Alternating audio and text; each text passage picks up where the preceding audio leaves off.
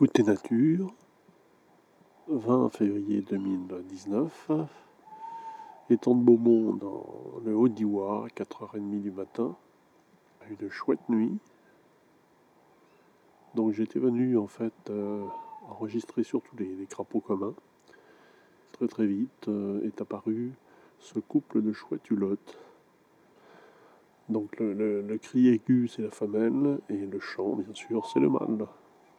Alors ma problématique du moment, c'est qu'il y a un déversoir terrible sur le bord de cet étang qui fait un bruit de fond euh, un peu excessif. Mais euh, l'ambiance est assez jolie, il n'y a pas un souffle de vent.